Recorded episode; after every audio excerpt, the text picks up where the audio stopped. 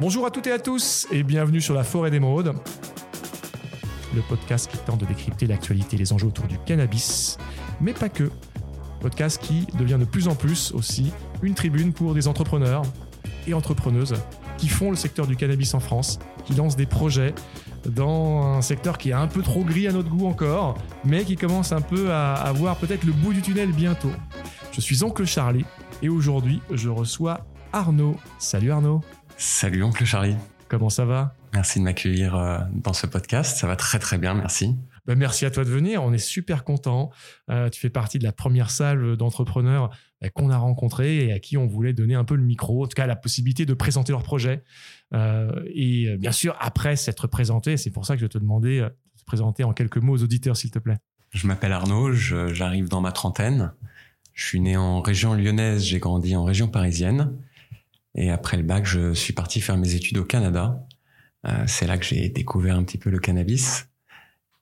Et ensuite, je suis donc rentré en France pour travailler en tant que business développeur dans des jeunes entreprises euh, technologiques. Et ça fait un peu plus d'un an et demi que j'ai créé euh, mon entreprise, Cordier.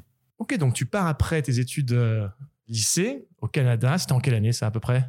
C'était en 2010, 2011. Donc après le bac, j'ai fait un an de prépa et je suis parti un an après cette prépa au Canada, à Montréal. Pour étudier? Pour étudier, c'est ça. Et euh, avant ça, tu étais consommateur de cannabis? Pas du tout. Euh, pas du tout. Je viens pas d'une d'une famille où, on consomme. Mes parents fument même pas. Euh, j'ai découvert ça assez tard, puisque même dans mon groupe de potes euh, au collège, il n'y avait pas de consommation de cannabis. Donc j'ai dû tirer sur un joint la première fois au lycée, je pense. J'ai jamais compris vraiment ce qu'était le cannabis avant de m'installer là-bas au, Québec. donc avant d'arriver au Canada, c'est pas ton truc. Tu sais que ça existe, mais voilà, c'est pas ton milieu, c'est pas le truc de tes potes non plus. Tu vois ça de très loin. Je vois ça de très loin. Je trouvais ça marrant d'une certaine manière. Euh, je voyais qu'il y en avait qui arrivaient à se marrer euh, euh lorsque c'était fait de manière occasionnelle ou récréative. Donc j'étais un peu intrigué aussi par, euh, par le produit en soi. Quelle image avais-tu des consommateurs à cette époque? À cette époque, j'avais une image qui était euh, très péjorative des consommateurs. J'avais celle que mes parents m'avaient inculquée, euh, du consommateur qui euh, fumait, ne foutait rien de ses journées, restait dans un canapé. Donc c'était c'était pour moi inimaginable de penser qu'un jour je, je, je, consommerais du cannabis. Ouais, donc le cannabis pas conjugable avec la personne que tu étais à cette époque. Et là, tu arrives au Canada, et bon, entre plein d'expériences, j'imagine, parce que changer de pays, c'est pas simplement découvrir le cannabis, mais entre autres, il y a ça. Et tu peux nous, est-ce que tu peux nous en dire un peu plus? Ah, Exactement. Euh, bah, quand je suis arrivé, euh, quand je suis arrivé au Canada, euh, dans la belle région de, de, du Québec, j'ai, j'ai découvert euh, tous les clichés que j'avais autour du cannabis sont tombés. J'ai découvert à la fois que le produit et les consommateurs n'étaient pas du tout ce que je pensais. Parce qu'à l'époque, donc 2010-2011, on rappelle, le Canada n'a pas légalisé encore l'usage adulte du cannabis, qui permettrait à tout adulte de plus de 21 ans, 18 à 20, 21 ans, d'aller se fournir. Donc là-bas, il y avait en revanche un programme thérapeutique. Exactement. La partie médicale était déjà euh, autorisée. Euh, donc il y avait euh, des personnes qui consommaient du cannabis de manière médicale avec des ordonnances. et ça, ça se faisait déjà depuis plus de 20 ans, je crois.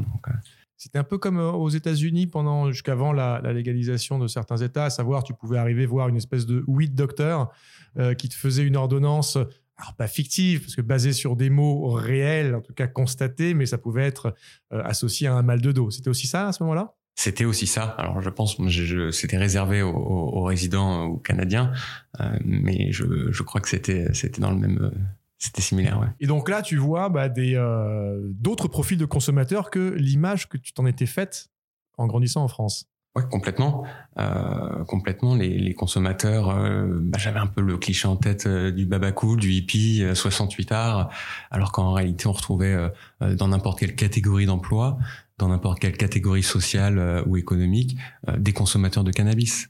Donc, il y avait plusieurs liens à faire autour du même produit et que ça ne dépendait pas uniquement euh, d'une d'une image négative qu'on pouvait s'en faire. Et ça, tu arrives à l'accepter, euh, enfin, tout cas, de changer ton opinion ou c'est un peu difficile au début? Très rapidement, oui, parce que je me suis mis à essayer, en fait, tout simplement. Donc, euh, tous les souvenirs que j'avais, euh, euh où parfois j'avais tiré euh, la taf de trop qui m'avait assommé, etc. Là-bas, au Canada, j'ai découvert plein de variétés différentes. Il y avait des odeurs, des saveurs différentes, ça défonçait différemment, parfois pas du tout même. et j'ai trouvé ça très agréable parce que on pouvait consommer du cannabis sans se retrouver affalé sur un canapé à ne plus pouvoir rien faire. donc déjà à partir de ce moment-là, ça a vraiment éveillé ma curiosité en me disant bah, c'est extraordinaire ce truc-là, ça te détend, ça te relaxe, ça peut te permettre d'écumer tes pensées. Et donc c'est, il y a une partie géniale dans, dans, dans, dans le cannabis. Est-ce que ça a été l'occasion pour toi de te documenter aussi au sujet du cannabis à ce moment-là? Complètement. Je n'étais pas juste consommateur. Je, je, je m'intéressais, j'avais de la curiosité sur le sujet. Donc je suis allé effectivement creuser sur les variétés, la génétique, euh, le produit, ses modes de consommation. Et, j'ai découvert que, tout ce que j'imaginais euh, était, était complètement erroné en fait. Notamment concernant le lien entre cannabis et santé?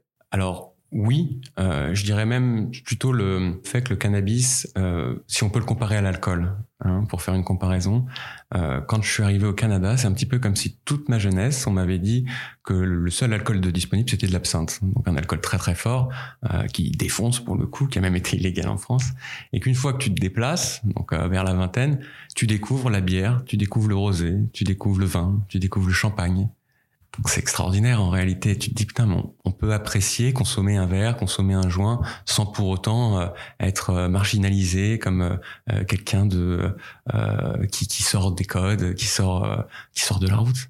J'aime beaucoup le parallèle que tu viens de faire et cette image. Je pense que je vais te la repiquer, Arnaud. Elle est top. C'est vrai. Non, non, mais génial. Donc, c'est un peu, on va dire, la découverte.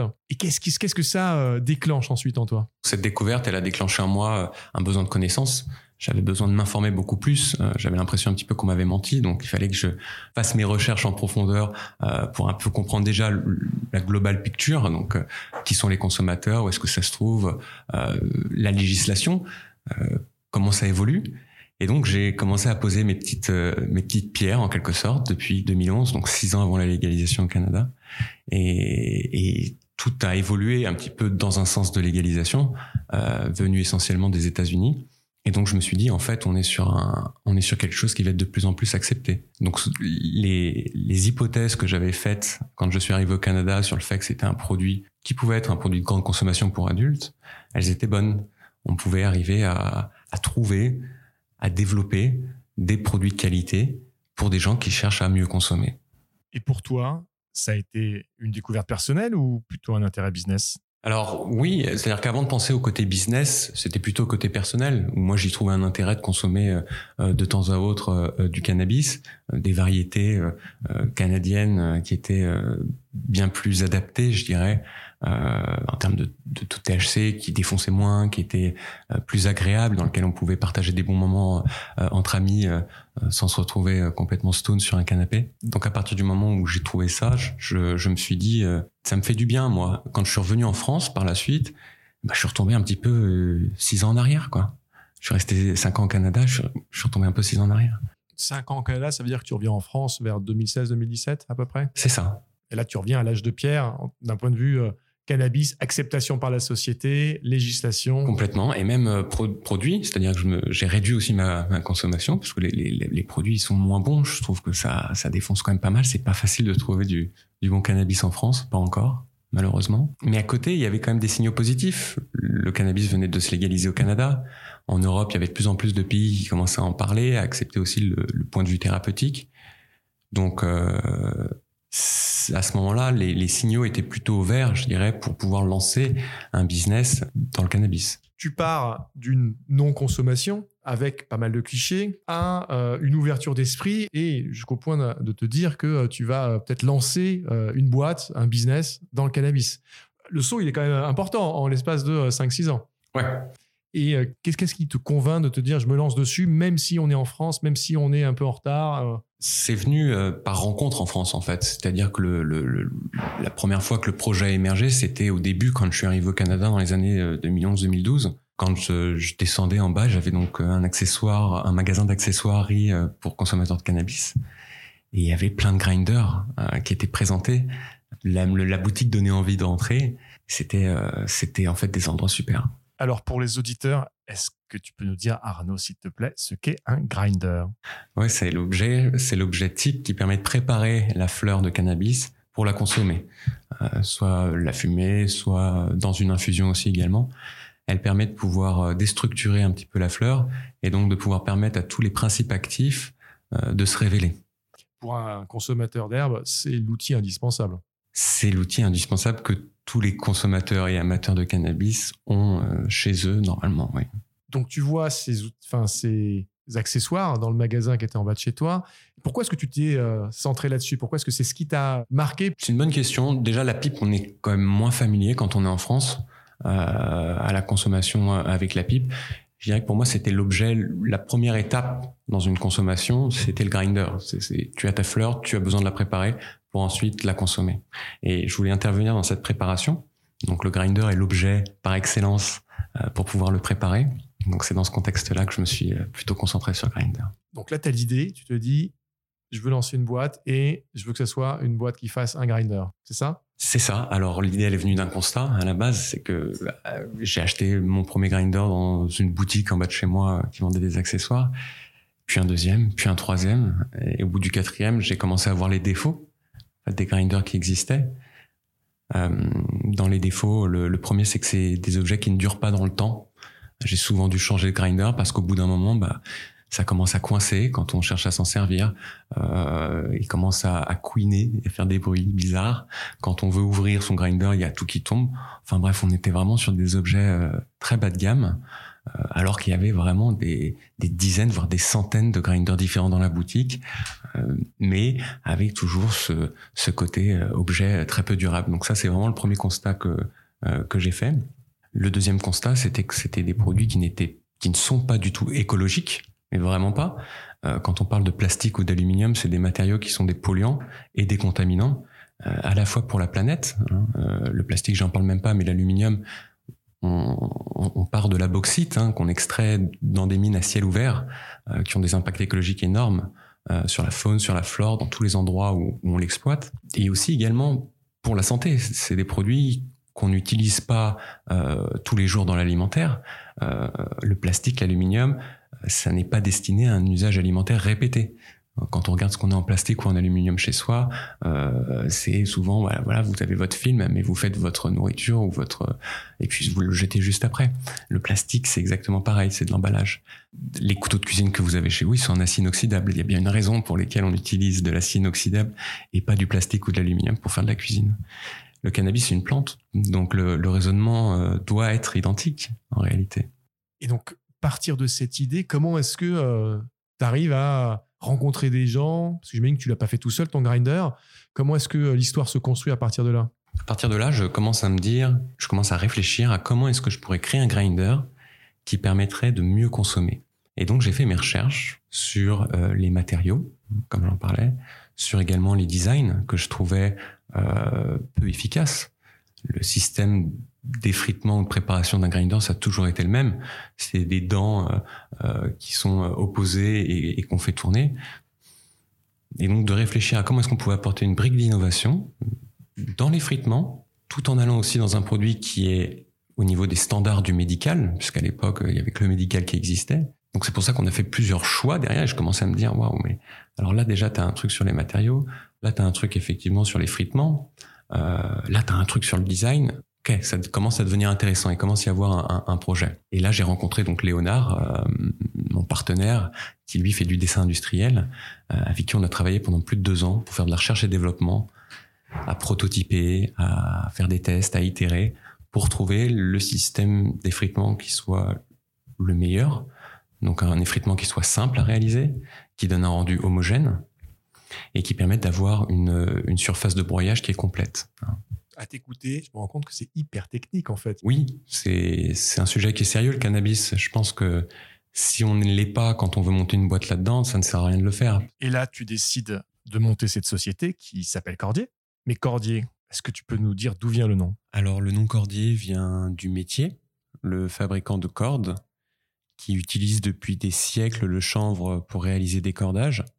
Donc c'est une référence à ça et c'est également le nom de jeune fille de ma mère. Et je crois que tu as chercher pour ton projet des fournisseurs et des artisans bien spécifiques. Oui, oui. Alors, euh, on a, on a cherché des fournisseurs euh, en circuit court. Moi, euh, au-delà d'avoir un produit qui est frité bien, qui avait des matériaux nobles, je voulais créer un produit artisanal, un produit qui se fait en circuit court, qui va un petit peu à l'encontre de de la production de masse de grinders qu'on a.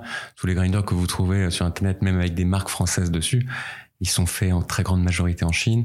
On vient juste euh, apporter du, du coloris dessus. Euh, donc il y a, y a, peu de, y a peu de démarches euh, intellectuelles au travers de ça. Quels sont les différents corps de métier qui interviennent dans la confection d'un grinder cordier? Pour fabriquer un grinder cordier, on a une petite dizaine de personnes qui travaillent, des artisans et des PME. Sur les parties en acier, on a un outilleur, on a des fondeurs, donc avec des personnes qui vont faire la coulée de l'acier, une autre méthode, un artisan pour le parachèvement, plus les contrôles qualité à chaque étape de fabrication. On a également un fraiseur qui lui fait de la mécanique de précision sur chaque pièce. Ça nous permet d'obtenir les bonnes dimensions pour assembler le produit final et garantir son bon fonctionnement. Et sur la partie en bois et l'assemblage, on travaille avec un tourneur, un tourneur sur bois qui est localisé à une dizaine de kilomètres de la fonderie. Et comment est-ce que ça se passe à partir de là alors? Donc déjà à partir des designs que nous on avait réalisés, on avait réussi à imprimer en 3D euh, euh, plastique pour pouvoir faire nos essais, euh, comprendre un petit peu comment est-ce qu'on pouvait avoir un effritement qui était très bon. On a travaillé sur des designs qui nous permettaient de les fabriquer réellement. Hein, en acier. Donc on a commencé à trouver différents fournisseurs. Alors on a cherché à savoir comment on allait pouvoir le fabriquer ce produit. donc on est tombé sur une fonderie une fonderie en cire perdue, ce qu'on appelle la fonderie de précision. S'il y a des, bijoutiers, des joailliers ou des, sculpteurs qui nous écoutent, ils connaissent, euh, ils connaissent très bien comment ça fonctionne. On crée des moules en fait avec les formes, euh, les empreintes qu'on appelle de notre produit. Euh, au travers de ces moules-là, on va venir couler de la cire à l'intérieur. Cette cire va prendre la forme des empreintes qui sont à l'intérieur des moules.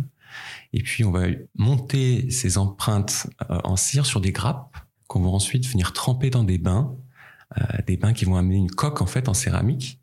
Cette coque, elle va permettre par la suite de couler de l'acier. Donc on est dans un processus où il n'y a pas de perte, puisqu'on coule directement à l'intérieur des moules d'acier, qui vient prendre la forme euh, de l'empreinte initiale dans le moule. Du grinder. Du grinder, exactement.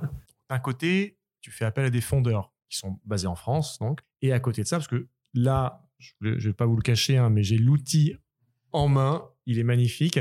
Je vois qu'il n'y a pas que de l'acier dessus. Il y a aussi. Euh, il y a aussi du, bois. Du bois. Alors, est-ce que tu peux nous en dire un peu plus sur cette partie, cette composante? C'est le, c'est un petit peu l'habillement, quoi. C'est le vêtement du grinder. On a décidé d'utiliser euh, du bois euh, massif. Donc le bois qu'on utilise, c'est du moabi. Dans cette pièce-là, c'est un bois qui est imputrescible. Donc l'intérêt de ce bois, c'est que c'est un bois qui résiste à l'eau. On l'utilise pour fabriquer les coques de bateaux. Donc c'est un produit qui permet aussi d'être facilement nettoyé. Et pourquoi ne pas faire qu'un grinder en acier? C'était pour des raisons esthétiques ou il y avait une, raison également euh, technique derrière? C'était esthétique essentiellement. Euh, on pourrait faire un grinder très simple uniquement en acier. Ensuite, il y avait la volonté de vouloir créer un objet euh, qui dure dans le temps, un objet qu'on peut poser dans son salon ou sur sa cheminée sans qu'on ait l'impression d'avoir un gadget. Et ça passait par travailler sur, sur des courbes, sur des formes et sur un esthétisme global acier et bois. Alors, auditeurs, auditrices, vous, verrez donc via les liens qu'on va vous, donner euh, bah, à quoi ressemble ce superbe grinder. Euh, est-ce que tu pourrais le décrire un peu pour l'audience, s'il te plaît? D'accord. Alors c'est un grinder qui est euh, en quatre étages. Donc le premier étage qu'on connaît, c'est l'endroit où on effrite. Donc on vient mettre son herbe ou son contenu à effriter. Parce qu'en réalité, on peut aussi effriter des tisanes avec un grinder. Hein on met son, son à l'intérieur, et puis on vient juste en fait s'en servir exactement comme un grinder basique. Donc c'est-à-dire qu'on vient mettre la partie supérieure au niveau de la partie inférieure et on vient faire une rotation. Et quand on fait cette rotation-là, on va avoir un effet de coupe, puisqu'on n'a plus des dents sur le grinder, on a des lames. Et donc cet effet de coupe, il va permettre de réaliser en un quart de tour plus de 74 rencontres de lames. Donc ça permet d'avoir un effritement très simple, pour tous les gens, par exemple, qui ont, qui ont, qui ont des problèmes d'arthrite ou des choses euh, qui sont liées euh, à la main, ça aide à, pouvoir préparer euh, d'une meilleure manière le, cannabis. C'est vrai que ce que tu mentionnes là, c'est un point important. C'est que sur certains grinders, il faut un peu forcer le, le tour. Et bon, bah, il y a des gens pour qui il suffit d'avoir une petite faiblesse à la main, bah, c'est un peu plus compliqué. Là, je confirme, c'est assez fluide, assez très simple tu parlais de, euh, ouais, à peine un quart de tour. Je confirme, c'est c'est, euh, assez rapide. Donc, euh, c'est un objet qui, pour n'importe quelle personne qui connaît le grinder, il le reconnaîtra rapidement, puisque l'état juste en dessous, c'est celui où on récupère le contenu qui est broyé, qui est préparé. Donc, contenu sur lequel on a un tamis. Ce tamis nous permet de filtrer ce qu'on appelle les trichomes, donc c'est les parties les plus fines du cannabis, de façon à les récupérer dans le dernier étage, qui est celui où on récupère ce qu'on appelle le, le pollen. Et donc, on a travaillé sur des systèmes de fermeture qui étaient beaucoup plus simples. Donc, on a enlevé les pas de vis. On a des systèmes qui nous permettent en un quart de tour de pouvoir ouvrir le, le grinder. On a travaillé sur une petite cachette secrète aussi, tout au-dessus, qui nous permet de pouvoir embarquer un petit peu de, euh, de, de fleurs ou de résine, puisque ça, c'est le petit, euh, le petit élément euh, fun. C'est que ce, ce grinder fonctionne aussi avec la résine de cannabis. Ah, donc, un- très intéressant. Très, parce que c'est assez rare finalement. J'en connais pas aujourd'hui de grinder qui, qui propose ça. Et donc là, ok, ben, tu as essayé donc avec, euh, avec euh, quel que soit le, le type de résine, plus ou moins molle, dure, ouais. Faut pas que ça soit trop mou non plus. Si tu si tu mets un carambar dedans, euh, ça va peut-être moins bien marcher. Mais euh, on a fait des essais avec euh, des résines euh, marocaines, ça fonctionne très bien. Bah, écoute, bah, super. Peut-être euh, l'avenir du grinder, pouvoir ne plus se contenter uniquement de des herbes, mais également de la résine. Alors pour les auditeurs et auditrices, je confirme, c'est un format qui est tout à fait portable. Euh, il pèse combien? Alors il pèse 500 grammes quand même, donc c'est un demi kilo. Donc ça Il peut. fait pas, hein, on n'a pas l'impression. Ah ouais, c'est bien parce que parfois j'ai des remarques comme quoi il est il est un peu lourd. Alors ça justifie aussi euh, le fait que ça soit de l'acier, qui est un matériau beaucoup plus dur, euh, qui s'abîme beaucoup moins dans le temps. Donc euh, c'est un format qui fait environ 7 cm de haut pour 7 cm de large. Donc c'est un format qui est transportable. Plus on a vraiment voulu créer euh, tout un toute une ambiance autour du produit pour cette première version euh, qui est avec un petit sac de voyage fait à la main et une petite brosse de nettoyage. D'accord. Ce produit-là, Arnaud, il est déjà à la vente? Alors, il a été mis en précommande. Euh, on a déjà eu, euh, on a déjà vendu nos, nos précommandes. Euh, donc là, on est en train de finaliser les premières prods et puis on va en refaire bientôt pour pouvoir les remettre sur le marché. Et les clients qui ont précommandé, c'est quel type de profil? Alors, catégorie d'âge, ça commence aux alentours de 30 ans. Oui, je crois que la personne la plus jeune doit avoir à peine 30 ans. Euh, ça monte jusqu'à 50 ans. On a, j'ai même un consommateur qui m'a acheté un grinder, il a plus de 65 ans. Il approche de la retraite. Euh, ce sont des gens qui connaissent déjà le grinder, qui sont des amateurs, des consommateurs amateurs de cannabis. Et ce sont des gens, oui, qui, qui ont cette envie de, de vouloir mieux consommer, de rentrer dans un, un registre euh, plus sain en termes de consommation. Et qui veulent avoir de beaux objets parce que c'est un bel objet. Alors c'est un bel objet, c'est un bel objet. C'est vrai que ça c'était un petit peu la troisième, euh, la, troisième chose que je voulais vraiment intégrer dans le grinder, c'était le design. C'était d'avoir un design qui était épuré, qui était euh, élégant, qui le rendait unique. Euh, parce que chaque grinder est assemblé à la main, c'est un travail d'artisan. Donc euh, ils sont tous authentiques, ils ont tous euh, le bois un aspect différent sur chaque grinder. Donc d'une certaine manière, il y a une empreinte naturelle qui se fait. Et, et ce grinder n'est pas destiné à, être fabriqué en grande pompe euh, à des dizaines de milliers d'unités. C'est c'est pas l'objectif. Donc c'est artisanal, Oui, c'est fait en France, Oui. main d'œuvre et matériaux français, exactement, circuit court donc une empreinte carbone qui est minimum, exactement. matériaux naturels. On est sur une gamme de prix en revanche qui est euh, un peu plus élevée que le grinder de base qu'on peut trouver en magasin. Alors oui, alors en magasin on trouve un peu de tout. Tu trouves des grinders allant de 2 euros à euh, plus de 1000 euros. Je crois que le grinder le plus cher que j'ai vu, il était aux alentours de 1500 dollars. Alors ceux-là, je les regarde moins. Tu les regardes moi oui, euh, par habitude. hein. Mais euh, oui, oui, en moyenne, un grinder, oui, tu vas trouver sur moins de 10 euros et une centaine d'euros, on va dire, pour la plupart des grinders. Ce sera des grinders qui seront en plastique ou en aluminium. À ce prix-là, tu ne pourras pas obtenir, ou alors ça commence à partir de 120, 130 euros pour des grinders en acier. Une fois que tu es sur de l'acier, il faut choisir le bon acier également. L'acier qu'on prend, nous, c'est un acier chirurgical. Donc on utilise déjà dans des instruments euh, pour les dentistes, par exemple. Euh, donc on, a voulu respecter les standards et vraiment aller se mettre au niveau, au début, euh, des standards du médical. L'image que j'ai eue euh, de ton produit quand on s'est rencontrés, ben, c'est la même image que j'avais eue de, des accessoires que certains amis dans mon entourage s'achètent avec le temps pour consommer leur alcool un peu différemment, trouver leurs petits accessoires ou consommer leurs cigares, leur tabac, d'avoir leur petite pochette range cigarette un peu haut de gamme. C'est vrai qu'on est, c'est pas que du que du caprice, hein, loin de là. C'est vraiment, c'est si cette consommation-là t'intéresse, si c'est une, composante importante en fait de, toi, ben investir là-dedans, ça a du sens. Et puis aujourd'hui, ben, tu es, en phase avec ben, beaucoup d'attentes hein, de, ben, de citoyens, hein, de, personnes qui vivent en France, de se dire bon, si je peux limiter mon empreinte carbone, si je peux faire travailler l'artisanat local et en même temps avoir de beaux objets, et mettre en valeur le savoir-faire français, bon, là, tu coches, pas mal de cases finalement. Ouais, c'est, un petit peu toutes les cases que, que j'ai voulu cocher. Alors c'est vrai que euh, le prix peut parfois surprendre quand on n'est pas habitué, puisqu'aujourd'hui le, le grinder n'est pas encore un objet reconnu comme un, objet qui doit euh, être beau, alors qu'en réalité on peut en faire un bel objet, et c'est exactement ce qu'on est en train de prouver au travers du travail qu'on fait chez Cordier. Euh, et, finalement, mon grinder, ma cible, c'est euh, c'est un petit peu tous les gens qui veulent mieux consommer. Hein, C'est-à-dire qu'abstraction du prix, quand on a un objet que tu gardes à vie et qui fonctionnera à chaque moment où tu en as besoin, bah, le prix, en fait, ça devient un rationnel euh, euh, qu'il faut étaler dans le temps. Hein. Et, et c'est important quand j'ai vu le nombre de grinders différents que j'ai eu, que j'ai pu avoir, qui sont cassés, qui sont abîmés.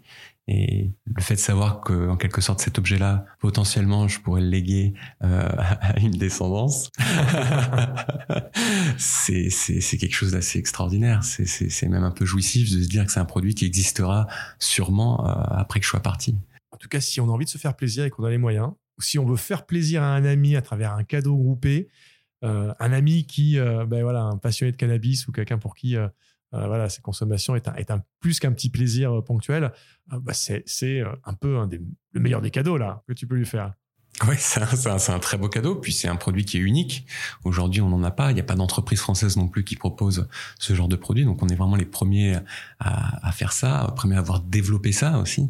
Euh, avec la technique, on en parlait tout à l'heure.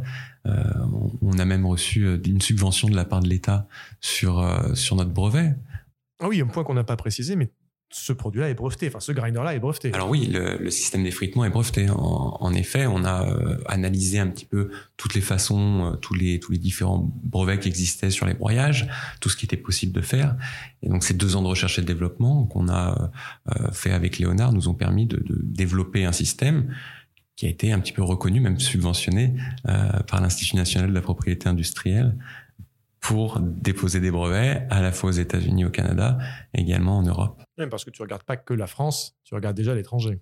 Euh, oui, c'est un petit peu c'est un petit peu marrant parce que finalement le cannabis je le connaissais pas en France. Je suis arrivé au Canada, j'ai découvert. Je suis revenu en France, j'ai monté les grinders et finalement le, la destination, je dirais euh, finale, mais aujourd'hui qui est la plus propice, c'est celle des endroits où les États ont déjà légalisé, euh, en Californie, euh, au Canada, dans les différentes provinces. Et aujourd'hui, Arnaud, ton grinder, on peut se le procurer comment? Alors, on peut se le procurer euh, sur le site internet, notre site internet, cordiergrinders.com.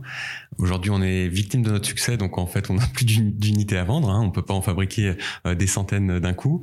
Euh, donc, on est en train d'en refaire et bientôt, on va pouvoir retrouver la possibilité de pouvoir les commander directement au travers du site.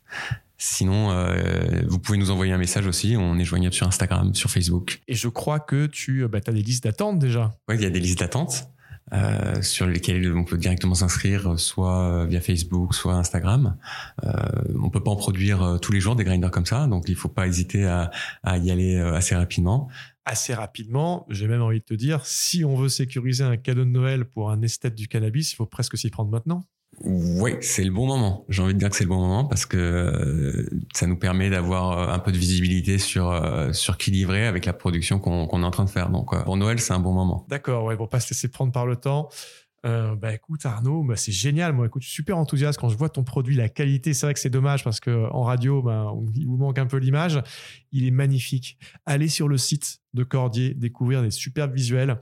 Il manquera simplement le toucher. Faites-moi confiance, c'est super appréciable. Ça fait euh, plus de 20 ans que je vois des grinders et euh, ouais, c'est un bel objet. C'est un bel objet.